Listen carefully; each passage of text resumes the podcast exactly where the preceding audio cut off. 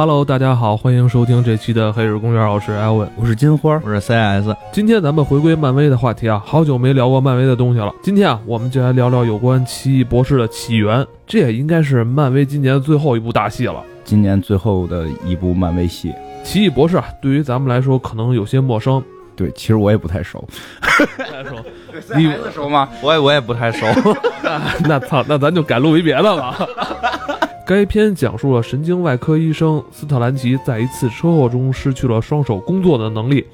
最终在神秘的至尊法师帮助下，让他成为了拥有超凡魔力的能力，并运用自己的本领对抗黑暗力量的故事。不太熟没关系，咱们呢，黑水公园有这个海外情报员，对不对啊？韩晓峰是咱们的这个特邀的这个海外情报员。呃，韩晓峰同志他是。现在在美国西雅图工作，他也是经常给给咱们提供一些一手的一些对漫画的一些资料哈。对，提供的还真是比较多，关于这个奇异博士的挺多的介绍。嗯，对，要不然这期真没法做了，因为都不熟。因为奇异博士这样就是太神秘了，而且能力值又太高，所以在常见的动画里边，他都属于这种就是正派这边的隐藏人物，所以他的。出现都很神秘，确实对他的一手资料掌握的有限。那在奇异博士的话题开始前啊，咱们先聊一会儿有关金刚狼的消息。金刚狼应该是这是他第一部预告片，这第一部预告片还呃是金刚狼哪部戏的预告片？金刚狼三，金刚狼三明年三月上吧，应该是老的那个金刚狼了是吧？这是休杰克曼应该是最后一部吧，应该算是。对，说是这个他演的最后一部，应该差不多，估计是他演的最后一部，而且演的是一个年迈金刚狼，而且时间线应该是，据说啊，时间线是逆转未来的那条时间线，而不是我们像今年看天启这条时间线，不是这个时间线，是另外那个，就是世界快灭亡啊或者怎么样的那条时间线，具体怎么样不知道，但是是那个老的 X 教授将会出演，所以肯定不是年轻的这条线了，就是老的那条线的一个故事，是一个世界几乎快。末日的这么一种感觉吧，然后号称变种人都灭亡了等等。这块其实也挺逗的，是其实他刚把时间线重启完，对，要重新拍，把这个 整个的一个世界整个重新拍一遍，然后他又接着最以前的这个我们最早看的那一代的 X 战警开始，然后又拍了这个金刚狼三。这个其实我们上一部里边其实还看到了这个休·杰克曼出演有一个花絮嘛，他也算是中间的一个彩蛋。然后这回又以他为主，然后又拍了这么一部，应该是意味着整个的这条时间线，在福克斯电影里面的话，它其实是结尾了吧？应该是结尾的篇章，应该算平行宇宙吧？我觉得那个，不过这个事儿已经不好说了。你你看，就是天启之前还有那谁呢？小贱贱那个片子，死侍那条时间线跟谁都不挨着，而且里边自己还在吐槽你们的时间线都乱了，就反正本身就是个乱着的人嘛。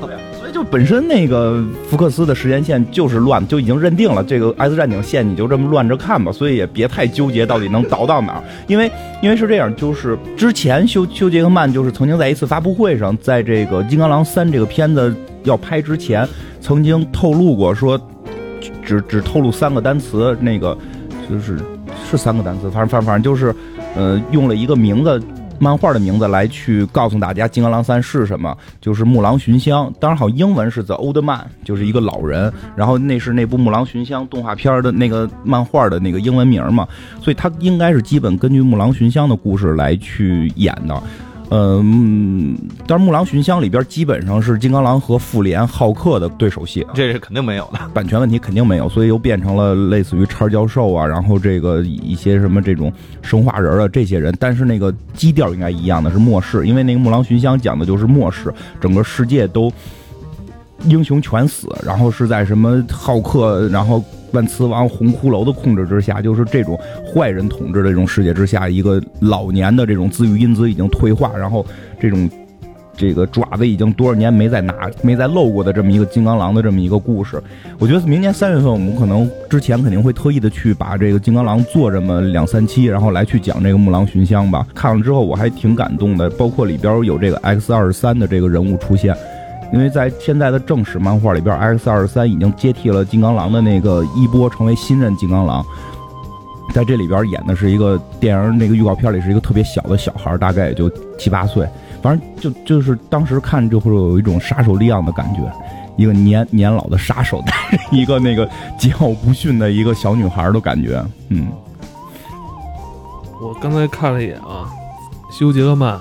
六八年生人，明年也将近五十了，是是吧？他可能是这想这些年老是维持这肌肉也不太容易，也想退休了，有点是吧？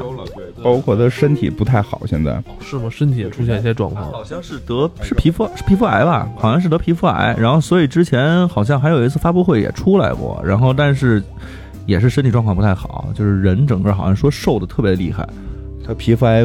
好像还是晚期啊，复发复发是皮肤癌复发，虽然说致死率不高，但是对比较痛苦。然后他特意的现在关注这些事儿嘛，做一些公益，就是呼吁大家涂防晒霜，因为他之前就是是澳大利亚那边晒太厉害了，他不使不使防晒霜，就得皮肤癌是挺不是皮肤癌皮肤病，他们其实这种就是晒几率是非常高的，因为他们白种人嘛，就是还是就不是这的确是，而且他们本身就爱晒，晒完之后晒的跟螃蟹一样，然后就回家了。对，哥们儿煮啦，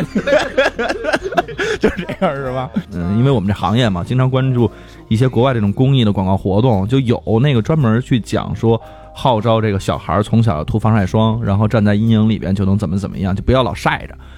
然后，因为他们不仅大人晒，把孩子也晒得跟小螃蟹似的，然后给就晒回家了，晒的跟小龙虾似的，是吧？咱们这边是缺晒，人那边晒过了。咱这边是天然的屏障，你知道吗？这个霾，对，这霾是北京的纯。对呀，有霾，激光都打不到我们，很厉害的这种武器嘛，自然武器。哎，你就有一种那种红警哈，对方造了一个闪电风暴，我们这边咔造一个霾，然后让你打不到这种。地图上一看都黑一块，好像是乌克兰那，你选乌克兰那国家好像是有是这个吧？应该是吧，应该是吧。嗯，已经学有这种技术了，因为他们国外就是说谁去晒太阳，说明这人就是说。生活条件不错，有这种闲暇时间去休假 去晒晒成小麦。好，好的，咱咱就不提这个，咱说什么什么呢？他这个，咱们今天聊奇异博士啊，也是捎带了去聊了一点金刚狼的一些话题。哇，真是这一年马上就过去了。记着咱们在年初的时候还说到这个木狼寻香啊，对对对，这这个事儿，转眼就也快到年底了。就是你你琢磨，再有四个月，这片儿基本就要上了。而且说到这块，不光这样，就是这两天还有那个《银河护卫队二》的那个。预告片也出了，那个我我也很喜欢，我我也看到他们的这种宣传海报了，非常酷哈。宣传片里边话说的很逗嘛，这个宇宙分为两种生物，一种是跳舞的，一种是不跳舞的。现在那个银河护卫队还是索尼？是不是不是？那一直就是漫威的，纯漫威的。他那个只有当时蜘蛛人是卖出去了，然后这也收回了，剩下应该他没拿着什么吧？索尼就拿着了一个蜘蛛人，好像。索尼好像现在手里攥的是蜘蛛人，但蜘蛛人基本上合作嘛。福克斯手里是神奇四侠和 X 战警。银河护卫队里边没有索尼的这个份额吗？这个 IP 里边没有，没有。上一集里边那么多索尼的元素在里边，互相示好嘛。那会儿那会儿蜘蛛侠还没回归呢嘛，你明白吗？就互相示好，我的就是你的，你的就是我的，就 就是那个沃克曼呀什么那些东西都是都是索尼的嘛。不过说包括前一段还有那个大群的预告片嘛也出来了，就是更新的预告片，福克斯和漫威在。合作嘛，所以不确定是不是这些东西未来也会引进到漫威体系。包括现在很多说法，小贱贱都是非常有可能会跟蜘蛛侠未来会有互动的。就是那个也在福克斯手里嘛，就这个大蛋糕大家一起吃，没必要抢的那么狠。嗯，这主要是因为这市场做起来了。对对对对对，嗯，来吧，来奇异奇异博士吧，奇异博士，奇异博士啊，奇异博士，在这个。漫威宇宙里边其实是一个比较重要的角色，嗯，对，本身这个人的能力也很强。你先给大家先介绍一下有关奇异博士这个身世吧。就是电影，我估计就是讲这个奇异博士的起源，估计就是讲他的起源。但是就是大概我们来来聊聊吧。我觉得如果现在有怕剧透的，就是可以可以那什么。呃，看完电影之后再来听这个，但是我觉得无所谓，因为你听了之后会在看电影的时候更会有那种代入感，或者有这种悬悬疑感在里边。其实奇异博士这个人，这个故事，我感觉啊，就是我从预告片感觉，包括剧情感觉，它就像是哈利波特加上钢铁侠，然后加上盗梦空间，加上神探夏洛特。哦，是吗？这么多元素在里边？你是指这部电影？对，就这部电影，其实能够看出来会是这种感觉。全都是英国的。对啊，对啊，对啊，因为英国的演员嘛，那个就是奇异博士本身这个人，其实这个翻译到底该不该叫奇异博士都说不好啊，因为之前他他是个医生，doctor 嘛，他是个医生。斯特兰奇其实应该叫斯特兰奇，是英文是奇异吧？音译过来嘛，strange，然后他其实是斯特兰奇，他就这么着来译译。啊，就好像中国人你叫魏惊奇，是吧？他叫魏痉挛，听着跟名，听着跟药名儿。你不是不是不是你姓魏啊，是吧？这人叫惊奇，我本名也够怪的，我本名不比魏惊奇差。哎，是吗？是，我操，那不是那这也挺土的吧？这人，我操！不是之前那个，我记得《生活大爆炸》里面好像吐槽过，姓儿跟名字全都是 S 开头的，史蒂芬，然后斯特兰奇，然后他好像说这个呃，斯坦利好像起好多的这种英雄的名字都是两个同样字母开头的这个姓儿跟名儿，然后去起，然后什么什么什么的，我也记不住这一大堆了，人家都是英文的，反正也特意吐槽过。他这个里边其实这个就是史蒂芬斯特兰奇，然后是个医生嘛，在英文里边 Doctor 他其实还有代表博士的意思，所以翻译过来变成了奇异博士。这这又拧着花呢哈，就是很多人会纳闷他怎么是个博士，他还特别奇异嘛。但实际上应该是这个什么嘛，中文就是怪医生，就姓怪这个人叫怪医生。不是，这是不是有点借鉴这个日本漫画形象？怪医秦博士啊，不是 Black Jack 嘛，就是这应该是叫那个黑杰克嘛，咱们那会儿哎有点像，有点像。其实他翻译成奇异博士是有点怪的，因为他还有另一个名叫至尊法师，这个是他真正的绰号，但是他应该是叫至尊法师，就类似于我们去理解钢铁侠托尼斯塔克，钢铁侠是他的绰号，托尼斯塔克是他的名字，这个就应该是至尊法师、奇异医生、奇异博士，其实并不是他的绰号，应该不能说是他的绰号，法师我觉得像大法师什么什么，至尊法师，这个是他真正的身份，所以你能够明白这件事儿一定是跟魔法相关的。那他奇异博士实际是指的是这个怪医生，他以前是个医生，他是一个那个就是神经外科，好像是脑神经外科的一个医生，有这种手法特别特别的高超啊。没事，我知道，那常知道不要捣乱。那个据说啊，他是在小的时候，大概十一二岁的时候，他妹妹什么的这个受伤，然后他给他妹妹进行这个外科的包扎什么的，然后从此就是对医生这个。职业感兴趣了，然后他开始也是奔着一个这个这个一心向善、一心扶死救伤的这种心情去去做这个医生，但是他天赋特别的好。这种闪电手，就就是就是外科嘛，脑神经外科，这应该，我不太懂医学，但我觉得脑神经外科应该是这个世界最顶尖，就是要求手艺最好嘛。因为经常说外科医生相当于艺术家嘛，他的手法是很重要的。那你这话让内科大夫听了就不乐意了。内科内科都是哲学家，你知道吗？因为以前我们那我们那个老师说了，我们老师说了，就说什么什么中医什么这些东西什么的，不要拿医学科学来衡量，我们这叫哲学。所以内科的这些。都是哲学家，你知道吗？我没有说谁不好，就这意思吧。就是，然后他这个，但是呢，他后来据说他妹妹、他妈妈全都得病死了，让他对于医学开始产生质疑了，产生怀疑了，是吧？你看我的医术这么高，但也挽救不了这个家人的性命。对对对，然后从此之后，他就开始这个专门以挣钱为主，就成了那种私人医生。你想让爷开刀，就得给钱。还不是一块两块能解决的，你那保险都不行，成千上万的，所以专门给很多富豪做做手术，就特别特别有钱。我们会在预告片里看到他有一个镜头，拉开抽屉全是表，全是名表，一挑今儿戴哪块。我看他们那他这车也挺厉害的，对对对对对，那个他那个车据说还有那个外外国的朋友就是分析了，那个给我那视频里边有是哪哪哪款我没记住，反正是一个特别屌的一个跑车，然后那个特别厉害，他特别有钱，他特别特别有钱，然后呢。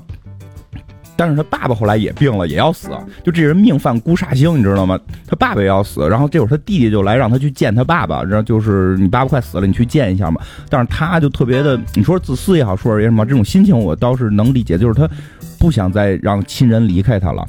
但是他又不能去阻止这件事儿。他选择唯一办法就是我不见，逃避型人格，这应该属于。不是他跟他爸关系怎么样？应该还好吧，就是这个就就就就不不知道啊，这不知道到底。他爸病的时候，他就是觉得也无力挽回，是吧？他他就是在感情上把自己封闭起来了。对对，他就不就我觉得他等于就是心里有障碍了，因为你想开始他还给他妹妹包扎什么的，他应该是心地挺纯净的，但是他经历了一些事儿之后，他拒绝去见他父亲临死，因为他不想跟亲人有这种我我我猜测这种心理上的。这种羁绊。对对对，包括据说他把自己的未婚妻也都给弄弄，就是给给分手了什么的，这些就我觉得是这个人是心里有毛病了，就当时是就是绝对有心理疾病了，然后他恐就是怕是离开，所以他他先离开所有人。然后这后来他弟弟就不干这件事儿，就就他爸死掉了嘛，他弟弟就觉得他爸临死前有遗憾，就跟他争执，就跟他闹，跟他上蹿下跳，闹在街上蹦，然后让车给怼死了。然后这件事儿让他改变了，他突然觉得自己可能就是之前那么冷漠是不对的，然后他把弟弟给冰冻到一个冰坨子里，准备寻找方法来救他弟弟。然后呢，更逗的是，他弟弟后来好像是好像反正是受了这个吸血鬼的诅咒，他弟弟最后变成吸血鬼了。真真真的是让他的弟弟后来变成吸血鬼了，哦，这又引入一些奇幻的色彩在里边了，是吧？本身因为本身那个，你说我们知道刀锋战士是漫威体系的，包括后来那个小贱贱，小贱贱是把那个谁是把那个德古拉伯爵的未婚妻给抢了，现在现在那个死侍的媳妇儿是一个那个女吸血鬼，那女吸血鬼就是亲谁就可以把谁的生命值吸光，但是小贱贱是不死的，所以他们俩才能亲，他们俩才能搞，然后这俩人搞特带劲，这俩人最后结婚了。然后，然后那个女的本来是那个德古拉伯爵的这个未婚妻，然后那个让小贱贱去负责保护，把她从一个地儿保护到一个地儿，然后这过程中小贱贱跟他好上了，所以就是这这里边都是错综复杂，是有联系的，就是他们跟吸血鬼也是有联系的。然后这个这先搁呀，就然后奇异博士这个他弟弟这后来也也变冰坨子了嘛，然后他又过了多久之后，他自己出车祸了，就是手就。残废了，然后就不能再做外科手术了，没有别的技能嘛，他只能够就是给人做手术。他又想恢复双手的能力，然后他就全天下的去找这种灵丹妙药。然后这种当医学解决不了的时候，人类一般就会相信神秘的力量。然后他最后就是听人说，在这个中国的西藏啊，中国的西藏一定要明确这件事儿。中国的西藏有这么一个神秘的这么一个组织，这些里边有真正的大法师，他们有可能会解决他的这个问题。所以他又最后是倾家荡产，治手的这个过程中花费了他所有的积蓄，因为他那会儿也不能挣钱了。不是他这手是就是这么严重吗？伤的？看的感觉好像不是废了。不是废了，但是是说就就你可以举个例子吧，就比如说咱咱咱咱现在肯定都有倒水的时候，你那手哆嗦，这对于神经外科医生来说的话，那你那你这不定捅着什么东西了呢？你这弄完之后人家不会说话了，这鼻子眼可能可能喝水，这种感觉，对，就是就全都错了嘛。但是你这个对于神经外科医生来说肯定不行，所以他就是说要去找这种方法去去救治自己的双手，让他恢复这种能力。所以就是到了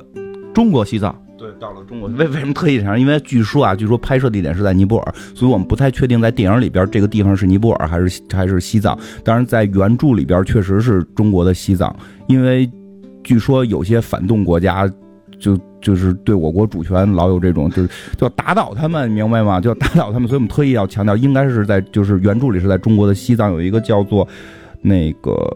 喜马拉雅山的半山腰有一个神殿，叫做卡马泰基。这好怪的名字呀！然后里边有一个叫古一法师，就是这么一个古伊尔法师。古古伊尔怎么听着有点像魔兽里的，听着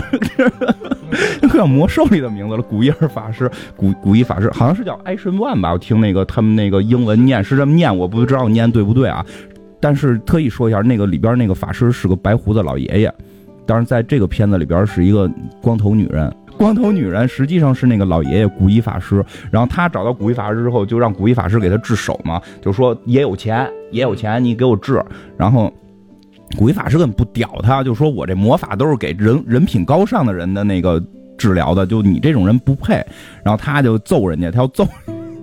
揍人家那个老和尚、老老法师，然后老法师就使魔法给他。弄到天上了，然后老法师就说：“反正那意思吧，我觉得就是老法师可能觉得跟他也是有缘之人，就是。”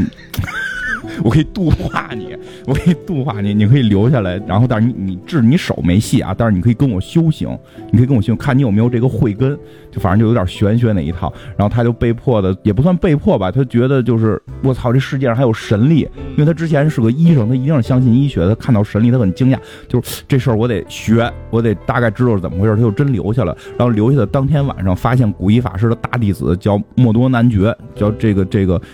这个片子里也有是一个黑人，就是他再次提示啊，如果那个不想被剧透，就可以离开了，在这块儿，因为后边可能会剧透的比较多了。就是这个这个黑人在片子里边是这个黑人叫莫都，叫莫都。我们从预告片里看，他是一个好人，他一直是跟着这个奇异博士去四处的去去这个这个。看像他的保镖似的，或者他的助手似的，这么一个感觉。但实际上，在故事里边，在当天晚上，这个就被发现了。这个人是在召唤一个大魔鬼，然后要出来把古一法师给打败，然后他要篡夺古一法师的这个这个权利等等等等。然后这些事儿被奇异博士知道了，奇异博士就上去想抽人家。就奇异博士反正就一虎逼，你知道吗？奇异博士后来那都是装的，其实骨子里是个虎逼，就上去就要揍人家，然后让人家人有魔法，啪就给弄住了，然后给嘴还给还把嘴还给封了，就使魔法让他不能说出这些话来。然后这个时候他发现古一法师被被打呀什么的，然后就古一法师还是 OK 的，就给这个默都给打跑了嘛，算是把这个奇异博士救了，然后把他这个魔法给解禁了，就说你愿不愿意跟着我修行？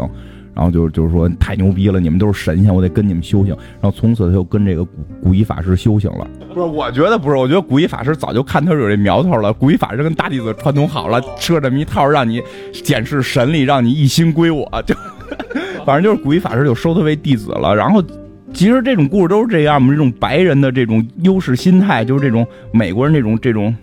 作祟的小心态就又出现了，然后就一堆跟着古一法师修行的我们这种中国人都没修出来，结果就他修成了这种真正的，这绝对是美国人的这种小心机。咱们再介绍一下这里边的几个其他人物跟一些剧情的猜测吧，因为剧情好像现在国外是有了点映嘛，然后媒体的。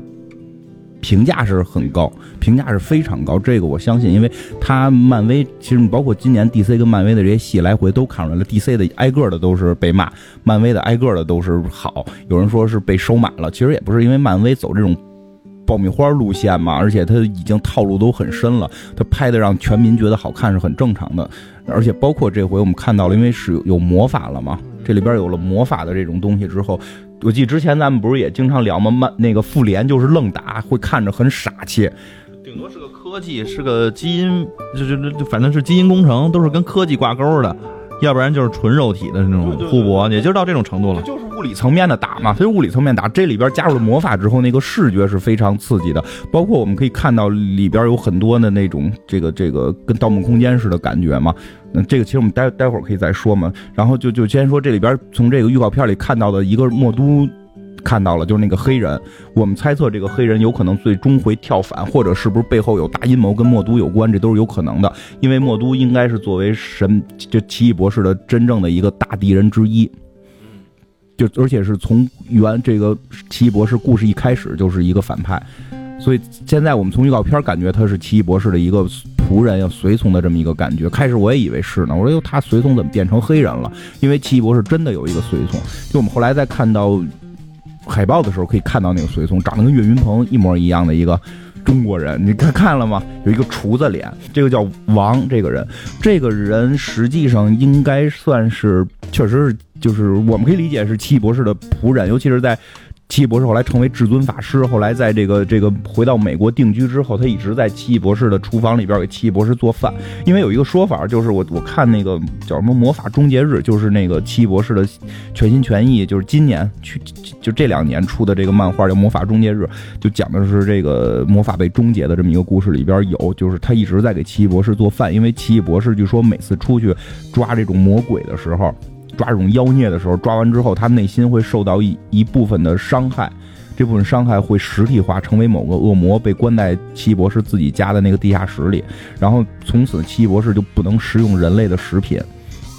他必须得吃那些妖魔鬼怪。所以就都是这个王师傅给他做饭啊。奇异博士他作为这个漫威宇宙里的一个重要角色，他所对抗的还不是普通的反派，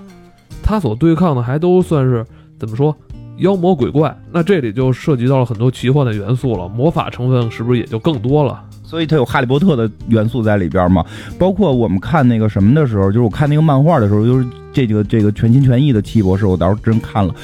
就是怎么讲，就是他的那个能力是可以看穿幻象的，有有点那个苏拉玛是吧？叫就是。就是这是一个幻幻象嘛，一个幻象这是一个幻象，没有点这种感觉，他可以看穿幻象，就是他会有那种就是镜头感的漫画嘛，就是本身我们看就是画了一个街上大家在走，很正常，大家在走，然后再看奇异博士看到这些人脑袋上都有各种那种要背着个鬼啊，然后后边有个大虫子多着他呀什么的，就他看到的世界是你看不到的，还不是简单的鬼眼，我能看见鬼魂这么简单。对，有点道士的感觉，不是说光看到鬼魂的感觉，就有很多妖魔。这些妖魔呢，是你看不到的。他比如坐在你后背上，让你会经常的忘忘点东西，或者会让你特别变衰，这种衰鬼，这种衰鬼缠缠身这种感觉，实际上可能就是一个妖孽。然后他在美国干的这件事儿是什么？就他跟王两个人，就是他这个仆人王，也是片子里边这个长得像岳云鹏似的这个人演的。他们在美国开的这个小公司是什么呢？就是专门替人家驱魔的。不是你现在这画面感，我就是浮现的就是福卷毛跟岳云鹏在主演这部电影。就就估计岳云鹏演这个王还不是主要人物，但是最终他会成为这个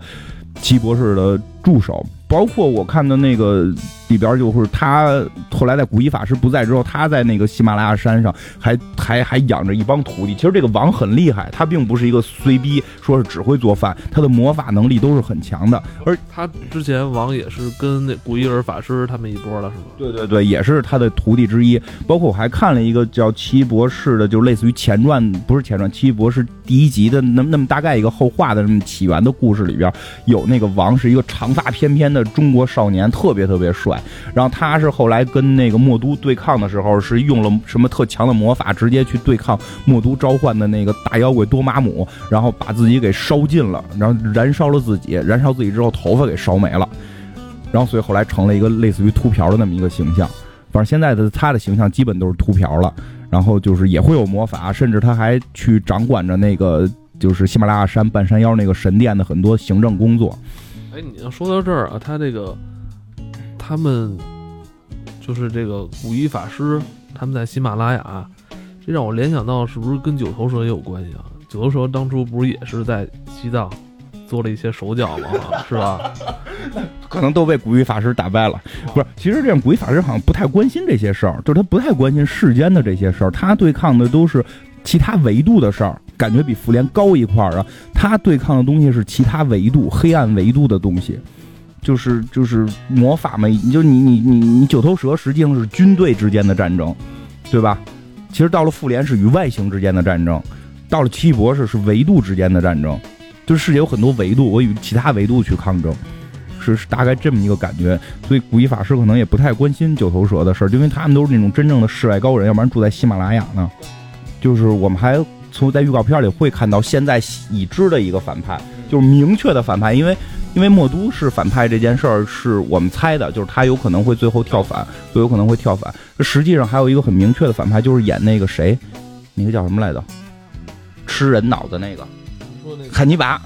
对对，汉尼拔那个主就是汉尼拔电视连续剧那个主演嘛，演汉尼拔那个人，现在是我们大概普通说看预告片感觉他是一个明确的反派嘛。这个人应该没那么厉害，他叫那个他叫卡西利亚斯，怎么听着跟就是那个西班牙那个曾经的国门 是吧？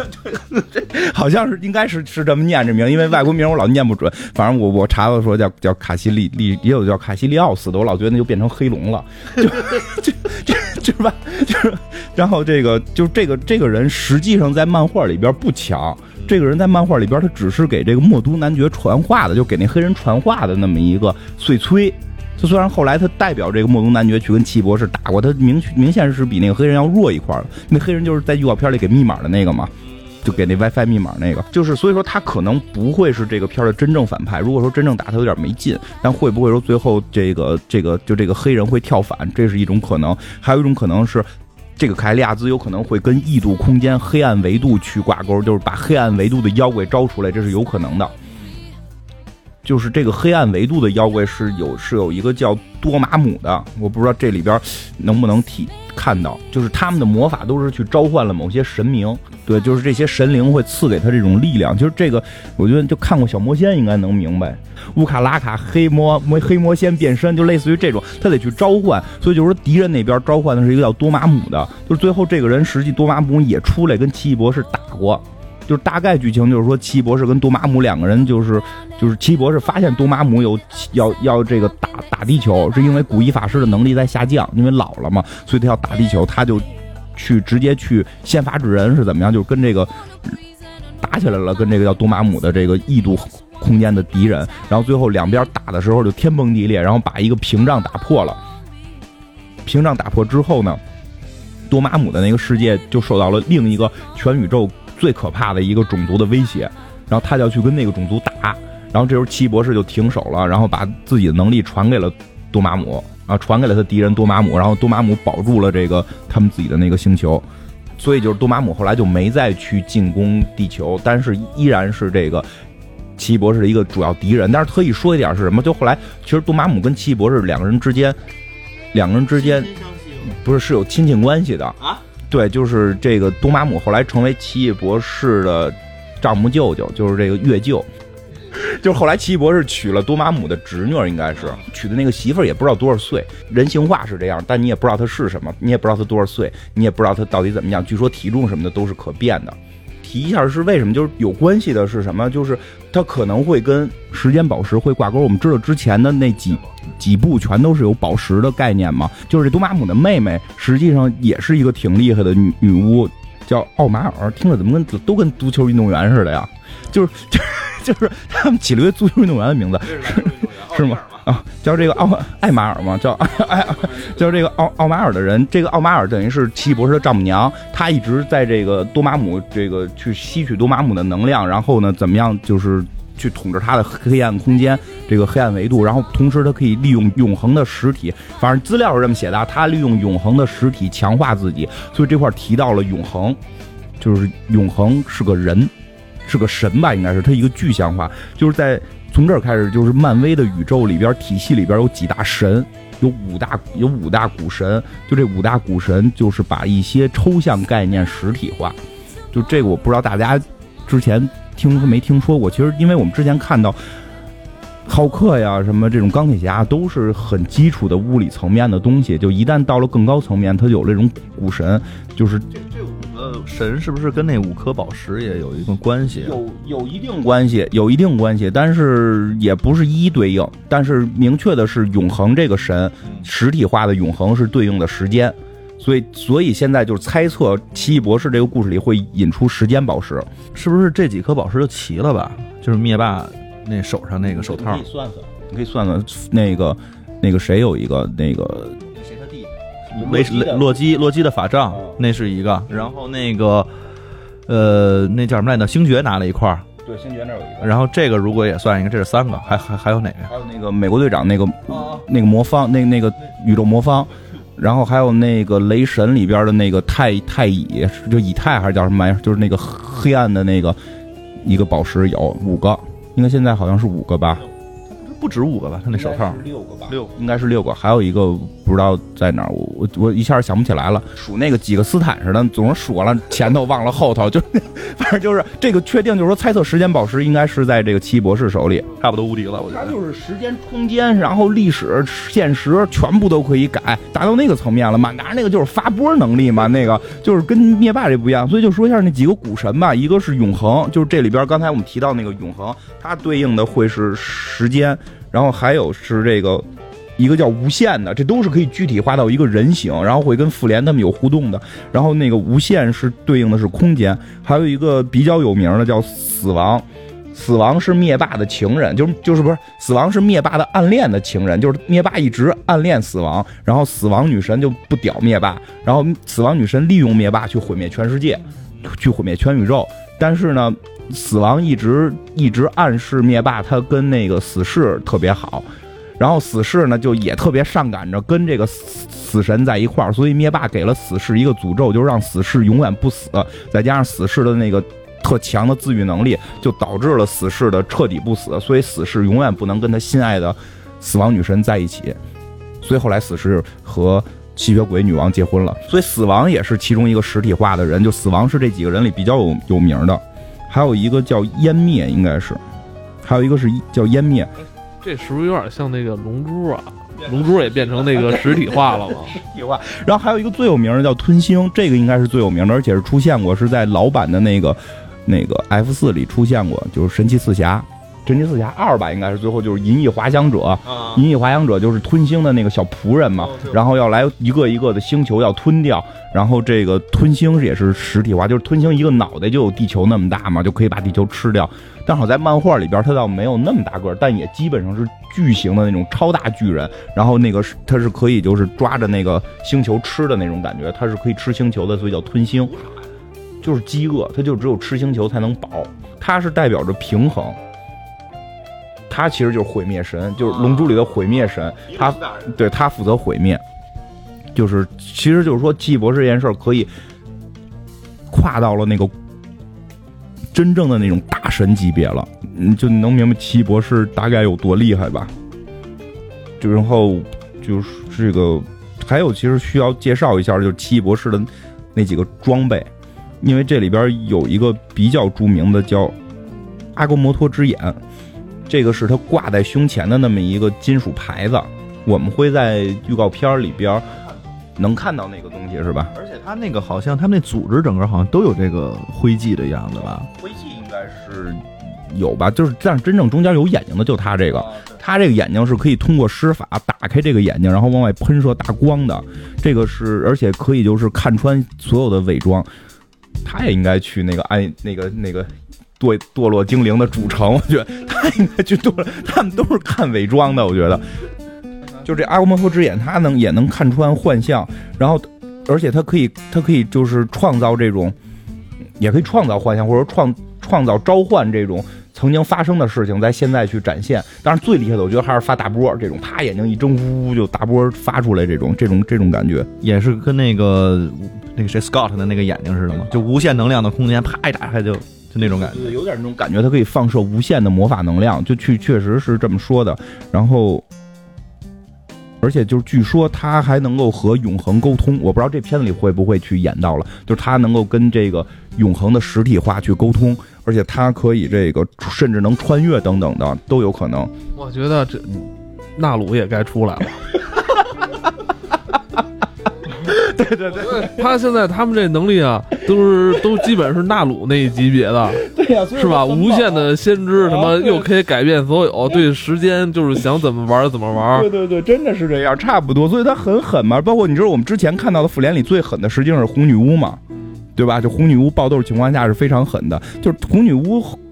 后来就创造的那些，就是据说是红女巫后来召唤过多玛姆出现，然后被这个阿格摩多之眼就一招就给打没了，说因为这都是幻象，全被看破。就世界上到底是什么？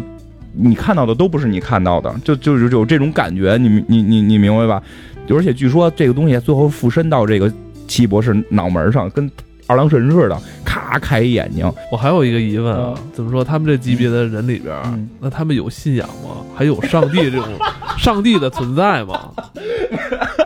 有有有有，但他们信一些其他的神，就包括就是就是后来还有一个就是奇异博士得算装备，还有什么叫叫维山地魔阵，就是你我们可以看到那个他他那个呃住房的那个玻璃上边画的就是这个阵，包括那个卡卡西利亚兹脑门上刻的也是这个，包括我看到那个点映的时候，好多明星去嘛，都可以跟那个合影，就是他有一个那个。窗户，然后上边有一个造型，跟那个造型去合影。斯坦利老爷子也跟那个合影了，因为据说那个是可以驱除所有恶魔的，就是他也有这种信仰，他也信的就是。就不是不是咱们信的这些了，就是真正的古神拥有所有魔法能量，信这种他也信三位一体嘛，因为这三位一体反正据说就是这个连起来就是叫这个维山地，然后其中排第三的是这叫阿格莫多的，然后上头还有俩我记不太清了，一个男神一个女神，然后反正就就是就特别屌，他们信这些东西了就。嗯，所以我虽然我虽然理解不了，就是那么高级那么大的东西，但是他们之间什么技术应该是用那印度人发明的那些吧？那油那油他什么的，那油多是吧？对对，可能是吧，可能是，反正太大了，包括他还有一个装备是他的那个斗篷，包括我们在预告片里看到特意有一个镜头，他把斗篷穿上嘛，啊！就那个斗篷也是一个宝物，一个橙色的装备，橙色披风。三成的人，我天哪，那怎么研究的？对，然后他那个斗篷是说可以让他飞，然后特意还提了，就是说实际上法师都可以飞，但需要耗魔，这个斗篷可以不耗魔，就是不耗蓝的飞。我现在有又有一个疑问啊，没戏吧？没戏，没戏。这几个好像都没什么太大戏，他们都不是在一个维度去打了，你这看着都是幻象，都是这你这发什么演演演演激光这口炮的，你就没用。全蝙蝠侠不能治他吗？都是幻象，没有人能治他。哎，再说他们不是一个宇宙嘛？就算是一个宇宙也治不了，因为都是幻象。就是你看破了什么是幻象。不过据说是，其实这些英雄有起起落落的时候。这个这个这奇异博士好像是在哪个阶段曾经有过低谷，连蜘蛛侠都可以虐他。就他有过低谷的时候，然后包括那个浩克，侠虐他是不是因为他得念咒，然后把嘴给封上了不，了？浩克是跟浩克打的时候，我记得是，就是念不出咒来，就先给你来一个脚踢啊，或者来一个拳击啊，然后你就念不出咒了，你给他打断了就完了，因为他真的是需要念咒的，他是需要念咒。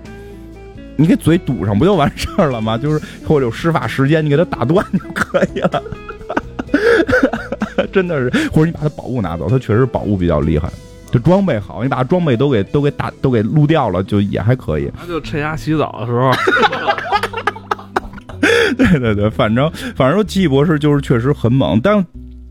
刚才我们也说了，就可能猜测说的这个叫所谓叫什么卡西什么利利奥兹或者利亚兹的这个人，这个反派不太可能是这个片儿的最终反派，因为太弱了，有可能会是这个魔都会出来。其实我觉得魔都都未必够够分量级，会不会这个所谓的多召唤出来。召唤出的多玛姆，但是就是前一天贾维斯不是给我们提供了一条消息吗？这个通过这个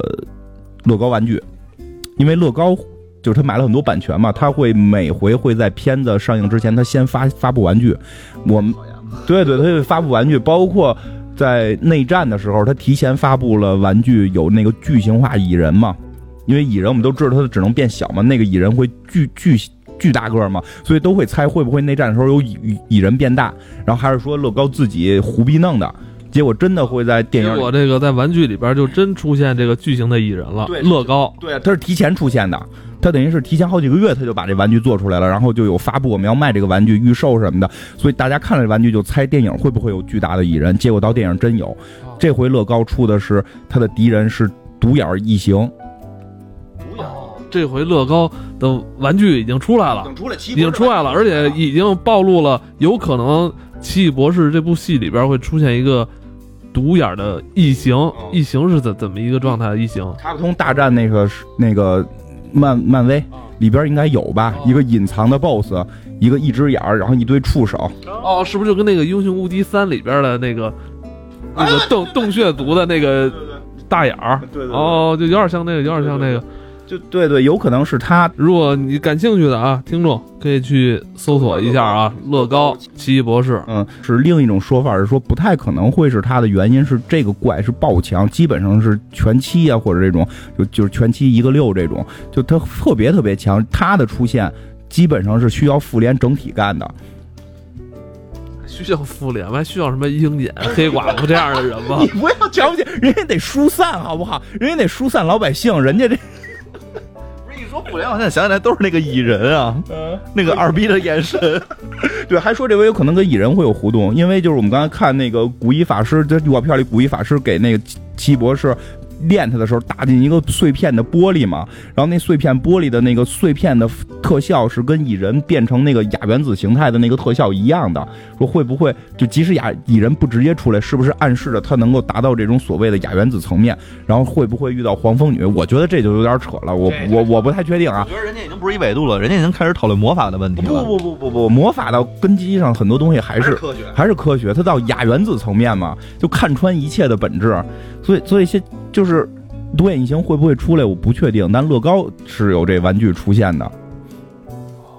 就是但这次乐高好像也不会再引进国内版，好像也是国外的乐高。不知道，我不是乐高迷，应该是美国那边有，他们会先发这版，有可能出现，出现也未必打败啊。对，有可能对你出现了，我觉得咱们老想着说出现这坏人就得打败，人家未必是得打败，也许他就是出现了之后给你留个影儿。对，也有这种可能，就跟吉尔加丹在太阳井似的，从那个马桶里出来，然后给揍回去了，但实际上并没给人打死，对啊对吧？这也有可能，所以，所以反正我觉得这个片最终应该不是落到去打卡西利亚斯这么简单，那就太没劲了。最次是至少是有默都男爵的跳反，对他，你想他这个，如果现在片花给你看到了这些人，如果你都看见了的话，你还看什么呀？对，所以我觉得他肯定还是往后有其他的东西要出来。这这就跟超扁似的，咱最后也没想到是这个毁灭日会出来吗。嗯但我觉得这个什么这呃独眼儿这大怪物，嗯，呃，有可能。漫威的戏咱们知道是吧？不可能是平常之间这么打，对你得出点巨型的东西，在这视觉上有一些压迫感的东西。我觉得漫威特做的特别好的是说，它每一部之间它怎么能把这串起来？它也是靠这个每一部戏之间，它不给你一个完整的结尾，就可能是一个阶段性的，可能是一个阶段性的，呃，灾难，可能是一个阶段性的胜利，可能是一个什么。然后他这样的话，他把所有的宇宙东西全都给你串起来了，否则他往下讲这故事，一个一个的，你得往一起掺和着看呀。对，包括说这回还会有两个那个彩蛋，两个彩，两个彩蛋，据说两个彩蛋，一个彩蛋是关于奇异博士本身跟默都男爵之间的一些关系，反正说在彩蛋里边明确的默都男爵跳反了，然后还有一个彩蛋是关于雷神的。是关于奇异博士跟雷神的互动。奇异博士说，后来等于是成为至尊法师了嘛，然后成为至尊法师之后，他要把一切的这种这种黑暗魔法在世界上清除嘛。然后他认为洛基也是一个黑暗魔法，他就是要求这个洛基跟雷神永远离开地球，然后作为补偿，他要帮助雷神去这个作战。现在我不太确定雷神三里边会不会有奇奇异博士，但一梦现在有档档期出来吗？谁嘛？就是雷神三现在明确有浩克嘛，就是雷神三跟浩克一块儿是一场星际旅旅行的公路戏嘛。不知道会不会还有奇异博士的出现？就是奇异博士其实很有意思，你会感觉跟复联没关系，然后但是突然一下又跟雷神等等这个通过片花联系起来，还是挺令人振奋的。在那个预告片里还看到他的那个魔法的表现，其实我觉得这个我特别想提的是，就是挺挺震撼的，特别像《盗梦空间》。我感觉篇幅用的比《盗梦空间》更夸张，对对是吧？因为《盗梦空间》，我当时看的时候看片花，我特别激动。我操，这不是我们小时候学设计的时候特别崇拜的那个叫叫什么玩意儿？那个人叫我看叫艾艾舍尔，我就因为不太记记不太清外国名嘛，艾舍尔的作品嘛，就是你知道艾舍尔就画那种前两年特火那个。纪念碑谷是叫这名，我没念错吧？是叫纪纪念碑谷吧？没没带念反吧？纪念碑谷其实就是用艾舍尔那种感觉嘛，就是那种有点错位空间，然后那个正正反什么都是都是拧着花的。他是最早创造这个流派的这么一个艺术家，所以在设计里边会会很欣赏这个人的作品。我觉得他肯定算艺术家，但是跟我们平常理解那些艺术大师不太一样，他有很多工业化、科学化、数学化。拓扑拓扑学上边这种感觉的这这个东西有点科技化的这种东西在里边，建筑上边的东西在里边，就这个人我还挺喜欢的，所以他利用了很多这种视觉，我们可以看到的那个片子就是片花里边就是这种这种变形啊，这种扭曲啊，有又感觉有秩序，这种扭曲不是说来一个那个咔旋转或者高斯模糊不是这么简单，而是一种有秩序的这种模糊，量比那个那叫。《盗梦空间》多得多，对，最早看《盗梦空间》那几个片花的时候，我特别激动，我我操，我一定要去这个电影院看三 D 的。操，一到那一看，《盗梦空间》只有二 D，大家没拍三 D，就 对，是是这样吧？是是这样吧？而且结果那个镜头还很少，不过真挺像。我看了前两天新的那个奇异博士的那个片预告片，里边有一段对打，那段对打里边就是跟《盗梦空间》一样，就是人的那个重力是没有的，我可以在任何一面墙上走。上下左右的哪一面墙都可以走，就确实还挺像。也是五年了嘛，也是这个这个后期的这块技术又对对提高一大块。你说最早这种感觉的是那什么？是《骇客帝国》。《骇客帝国二》里边嘛，人倒着在上边打枪，然后也是怎么走的。现在你看那个早期的这些，当时觉得大作的，的确是看不下去了。刚才其实你讲就是又有吸血鬼又有什么的。包括这个金刚狼，其实它有点狼人的那感觉。其实我觉得它这里边还有很多这种魔法的元素，而且这元素看上去奇异博士是第一次以这为主，但是之前好像整个漫威体系里面对于这些的东西的渲染应该还挺多的，包括 X 战警，然后你你红女巫啊这些，就红女巫明确的是魔法，对 X 战警里边那些人就不是魔法是吧？红女巫其实就是 X 战警嘛，但是就是说 X 战警后来在电影版里边是福克斯的嘛，他没有特意的去渲染魔法的这个感觉。就是咱们就说漫威电影体系里边，确实红女巫那个是属于魔法，包括在动画里边，红女巫现在基本上是，我我感觉上啊，他是那个奇异博士的座下弟子，但实际上不是。但就是说他们在魔法界里边，这个是至尊法师，我是红女巫，你你你能明白这感觉吧？这就是达拉然的头儿，对对对对对，我就得我得跟着他，有辈分，对，有辈分，有辈分。再说奇异博士挺逗的是什么？就是他在那个能力值里边，他的技巧、战斗技巧还挺高，好多粉丝。不认可这件事儿，认为他战斗技巧不应该。我记得是六啊，是是几是七啊什么的，就认为他是个魔法师，他怎么会有战斗技巧？前身是一个外科大夫啊，就是外国人对这件事儿理解，他学的是中国的法术，他会从扎马步开始，在片子里边我估计也会看到他从扎马步开始练，就是他外国人理解中国的魔法跟武功夫是接近的，先是扎马步，而且包括在片子里边他打人最后也是抡拳头，就是在早期也是抡拳头跟人打。可是战斗技巧要是六的话，他这个应该是跟美队一个水平吧？特别想说什么，在漫画里边，并不是像我们想的，永远的就哈跟那打坐这种。虽然打坐镜头也有，他出去打仗拎个斧子，就。一个持斧的魔法师，你体会一下一个持斧的法师。觉得现在听上去，我觉得他更偏向于萨满，就是包括就说它里边对于魔法的认知，其实挺有意思的。嗯，其实你看火人啊、冰人，就 S 战警这些，他们去操纵元素的，并不会理解为魔法。可能我们去理解魔法就是凭空造火，对吧？这就叫魔法了。但是他们理解那个叫异能，就是魔法这个东西是比异能要强的，就他是看穿。他讲的是这种悟，就是我能看穿一切都是虚妄，一切都是假，就有点禅宗的那种感觉。所以它里边很多东西，就是我们会在片子里可能也会看到，就灵魂出窍，去看穿世界，所有你所看到的全部都是虚假的东西。如何看到事物的本质，就是看穿这个幻象。就他那个魔法给我的感觉，就已经是打开了一道门，召唤了一个什么什么东西。这个东西可以是火，可以是冰，可以是什么？可以是大怪物，可你也可以通过这么一个呃。手法吧，然后去去毁灭东西。对对对对对对。你看红红女巫其实也是这样嘛。红女巫她其实是通过就就感觉是那个什么隔空取物似的，但是实际上她干的很多事，她能操作人的思想，还能怎么样？就是她能给你造成幻象，也能抹除幻象。人家发大招的时候，那已经是整个造成了一大事件。就对对对对，就对她她那就是魔法，她那个明确就是魔法嘛，所以就是。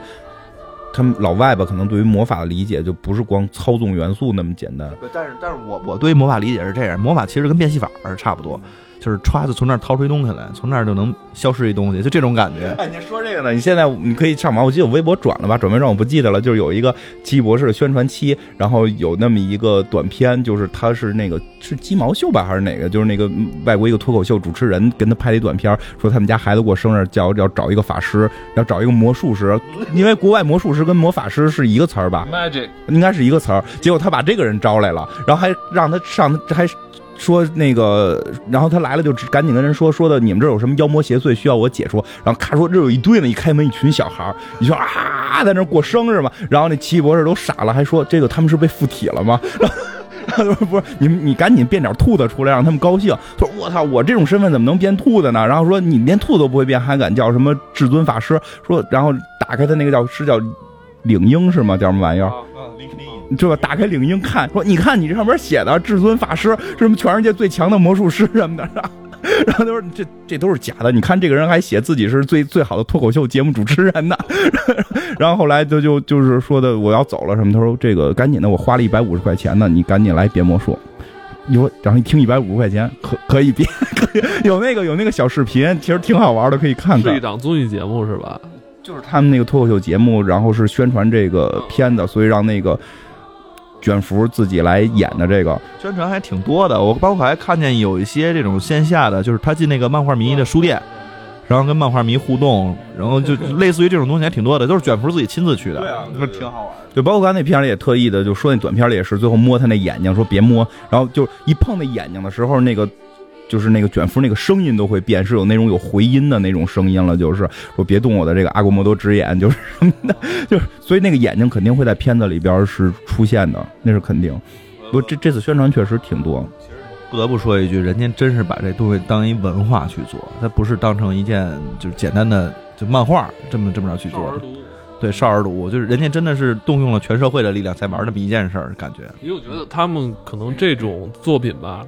它的年龄跨度会比较大，受众群啊会比较大一些，里边还是有一些思想的。我觉得可能说我们看完电影会来再去聊吧。包括对于魔法这个东西的认知，其实我觉得那就是梦，那就是梦想。国外会很在乎这个，因为在《魔法停转日》里边有一个镜头会让我特别有感触，就是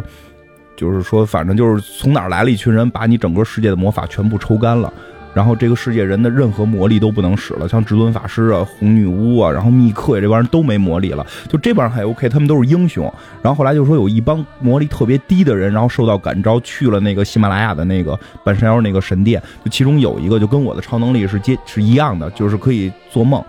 就是做梦的时候感觉特别真实。说其实这也属于魔力，